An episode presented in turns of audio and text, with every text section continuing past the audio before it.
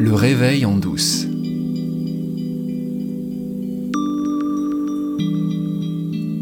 Je repense à l'épisode de, la semaine dernière. Et je me dis, oui, c'est ça en fait. Ici, c'est la salle de gym. Enfin, c'est une salle de gym pour ton esprit. Il y en a plein d'autres. hein. Tu peux écouter plein d'autres euh, gens qui parlent de ce dont je parle. Mais c'est vraiment ça, c'est comme si c'était une salle de gym. Ce que tu viens faire ici, c'est muscler ton intelligence spirituelle. Et l'intelligence spirituelle, c'est la seule forme d'intelligence dont nous avons vraiment besoin au stade de l'évolution où nous en sommes. Et qu'est-ce que c'est muscler L'intelligence spirituelle, c'est petit à petit laisser tomber le logiciel de l'ego, qui nous sert plus à rien. L'ego, c'est ce qui dit en toi, je suis l'autrice, je suis l'auteur. C'est moi qui fais, c'est moi qui dois décider, c'est moi qui dois contrôler les circonstances de ma vie. J'ai quelque chose à faire. Il faut que je m'en occupe. Et surtout, il faut que je définisse mon territoire. C'est ça l'ego. On entend pas mal parler en ce moment de l'intelligence artificielle et c'est un sujet qui me passionne. Et j'ai l'impression que l'un des grands intérêts de l'intelligence artificielle, c'est qu'elle va nous permettre de gagner du temps et nettoyer l'intelligence intellectuelle de toutes les traces d'ego qui y sont encore très très présentes et qui quelque part l'empoisonnent. Je pense qu'à travers l'intelligence artificielle, la conscience est encore en train de faire un pas de géant, à travers nous. En tant qu'espèce, on n'a plus besoin de l'ego. On peut faire que des hypothèses parce que la science euh, aura toujours du mal à nous renseigner là-dessus. Mais euh, si on réfléchit et si on cherche une histoire qui marche, c'est-à-dire une histoire qui paraît cohérente avec l'expérience qu'on fait, on a le sentiment que l'ego il a été déterminant dans le processus d'évolution euh, de l'humanité. À un moment, il a fallu ça.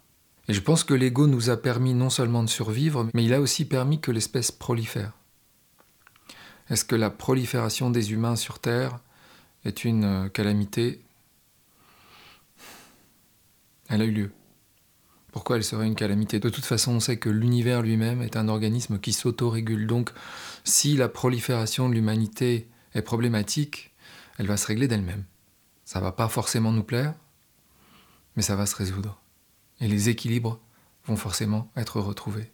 La conscience, elle ne cherche apparemment qu'une seule chose, son expansion. Il y a des textes qui parlent de ça et qui en parlent depuis l'aube de l'humanité, en tout cas pour ce qui est parvenu jusqu'à nous à travers les traditions spirituelles. Et je pense que la conscience s'est servie de ce logiciel de l'ego pour nous amener là où nous sommes aujourd'hui. Donc le poison, c'est pas l'espèce humaine en tant que telle.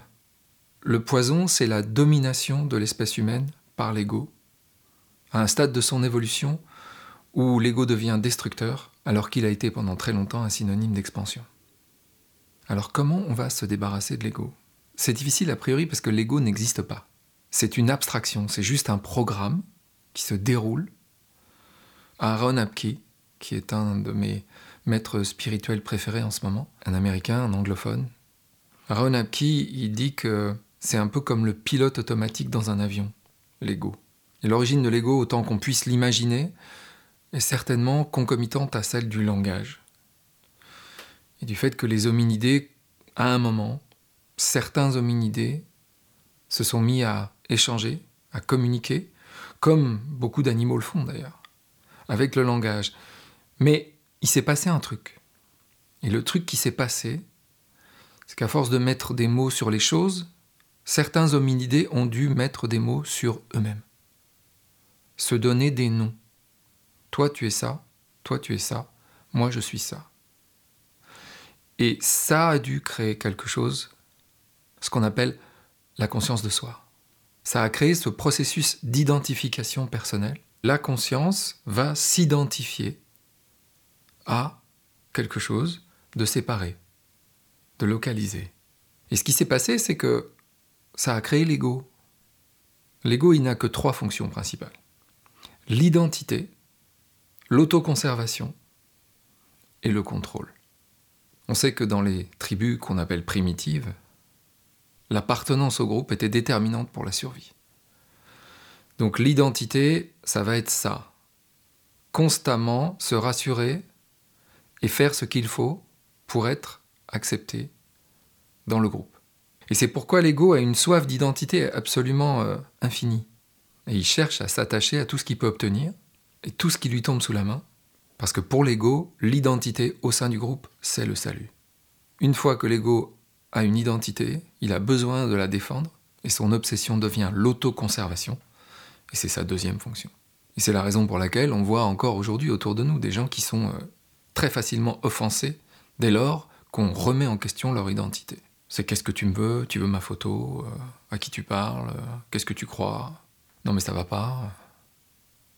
Défendre son identité. Et l'identité, c'est aussi ce qui pousse l'ego à essayer de contrôler tout dans son environnement. C'est la raison pour laquelle l'ego va tout étiqueter, mettre des noms sur tout, juger, faire des catégories. Il, fabrique un GPS en fait. Il fabrique son GPS personnel. Et c'est comme ça qu'il a l'impression qu'il va pouvoir contrôler la réalité autour de lui. Donc il va jamais rater une occasion d'exprimer son opinion, d'émettre des jugements, pour, une fois de plus, sécuriser son identité. Et bien la différencier des autres, pour pas ressembler aux autres. Parce que si tu ressembles aux autres, tu risques de te confondre avec eux. C'est drôle parce que moi, à l'école, je me souviens, il y avait un autre garçon qui s'appelait comme moi. Et je trouvais ça terrible. J'avais l'impression que mon identité était en danger parce que j'avais un autre garçon dans ma classe qui avait le même nom que moi, Olivier Lefebvre. La seule différence et la chose qui me soulageait, c'était que lui, ça s'écrivait avec un B, Lefebvre, et moi, il n'y avait pas de B. Mais je me rappelle à quel point ça questionnait mon identité d'avoir quelqu'un dans ma classe qui avait le même nom que moi. C'était l'ego qui faisait son boulot. Aaron Apki, il prend un exemple qui est très parlant. Il dit euh, Voilà, je t'invite chez moi et je te propose deux sortes de gâteaux. Il y en a un à la vanille, il y en a un autre au chocolat. Un éveillé, il va dire Ah, je préfère le chocolat, il va s'arrêter là. Parce qu'un éveillé, il sait que le fait qu'il aime le chocolat n'a absolument strictement rien à voir avec son identité. Qu'est-ce que ça signifie Je préfère le chocolat? Ça signifie qu'à travers ton corps, l'univers préfère le chocolat à cet instant. Et puis il y a, à travers un autre corps, l'univers va préférer la vanille. C'est tout. Et dans les deux cas, l'univers fait l'expérience de lui-même sous la forme du plaisir. Mais si t'es pas en face d'un éveillé, tu vas peut-être entendre une phrase comme euh, ah non, mais le chocolat, c'est ce que je préfère. Au-dessus de tout.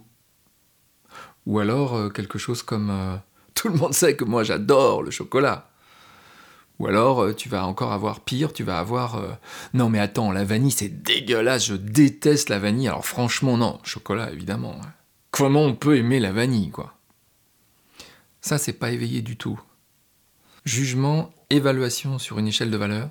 Et puis, postulat d'invariabilité, c'est-à-dire ça a toujours été comme ça, c'est comme ça. Ça, c'est l'ego. C'est l'ego qui dit je défends l'identité, je défends mon identité, et pour défendre mon identité, je pose des choses qui sont invariables.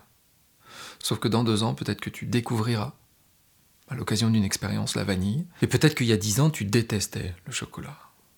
C'est absolument pas stable, cette histoire-là. Tu peux pas savoir ce qui va se passer parce que c'est pas toi qui contrôle. Mais l'ego va te donner l'impression que c'est toi qui contrôle. Jusqu'à parfois te faire dire des choses qui sont des mensonges absolus. Et on le sait en général qu'on est en train de mentir, de se mentir. Parce qu'on veut stabiliser quelque chose. Mais c'est le logiciel qui tourne. On n'y peut rien, c'est de l'innocence. C'est le logiciel de l'ego qui tourne et qui nous fait revendiquer cette identité parce qu'il y a quelque part la peur, la peur absolue d'être rejeté si jamais on n'essaye pas de sécuriser cette foutue identité. C'est de l'autodéfense et ça pose des clôtures pour renforcer l'identité, c'est tout. Et essayer de valider une image complètement illusoire de soi. Et aussi de masquer la réalité de ce que nous sommes vraiment. Évidemment parce que dès lors que tu accèdes à ce que tu es vraiment, c'est la mise à mort de l'ego. Et l'ego, il déteste mourir. Et ceux qui ont fait, ceux et celles qui ont fait parmi vous des expériences psychédéliques profondes, savent que la mort de l'ego est un moment très difficile à vivre parfois. Parce que l'ego ne veut pas mourir. Le logiciel, il veut pas s'éteindre. Mais pourtant, c'est la porte vers la liberté. C'est la porte qui nous donne accès à un stade supérieur de la conscience, à un niveau de conscience supérieur, ce niveau de conscience supérieur que toute l'humanité est en chemin pour atteindre. Parce que dès que tu vois que c'est ça qui a lieu, ta vie change. Et tu découvres la façon subtile dont l'ego te manipule, te voile la vérité et crée des systèmes de défense face à des agressions qui sont complètement imaginaires. Et tu peux te rendre compte que l'ego t'enferme dans une position de faiblesse et de victimisation.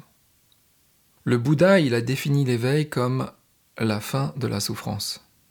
Et la fin de la souffrance, c'est l'abandon de l'ego. C'est découvrir qu'on n'en a plus besoin. Et cette partie de notre psyché, elle a certainement servi à nous amener jusqu'ici. Elle nous a aidés à créer la technologie, la civilisation, mais on peut voir aussi assez facilement que c'est l'ego qui est responsable des pires atrocités jamais commises par l'espèce humaine. Parce que l'ego qui tourne à vide, c'est une machine de mort. Et on n'en a plus besoin aujourd'hui. On est sorti de l'âge de pierre, je pense qu'on est en train de sortir, lentement mais sûrement, de l'âge de l'ego. Et je pense que Internet, euh, le Covid euh, et le déploiement de l'intelligence artificielle, par exemple, ce sont des étapes cruciales dans la sortie de cet âge de l'ego qu'on a hâte de mettre derrière nous. L'humanité, elle est en train de se rendre compte, petit à petit, pas tout le monde, mais le mouvement est enclenché et il est irréversible. Tu te rends compte que tu n'es pas la voix dans ta tête. Tu es ce qui perçoit et qui observe cette voix. Et ce n'est pas une réalisation difficile, c'est d'une simplicité absolue. Ce n'est pas réservé aux grands maîtres spirituels ça peut se passer d'un instant à l'autre. Et à force de muscler ton intelligence spirituelle, à force d'écouter des podcasts comme les miens, tu vas voir, petit à petit, ça va devenir l'évidence pour toi. C'est ça l'éveil, et c'est comme ça que tu vas mettre fin à ta souffrance, et au niveau collectif, c'est comme ça qu'on va mettre fin à la souffrance dans le monde. Oui, je sais, ça paraît énorme. Mais je vois pas comment ça pourrait ne pas arriver.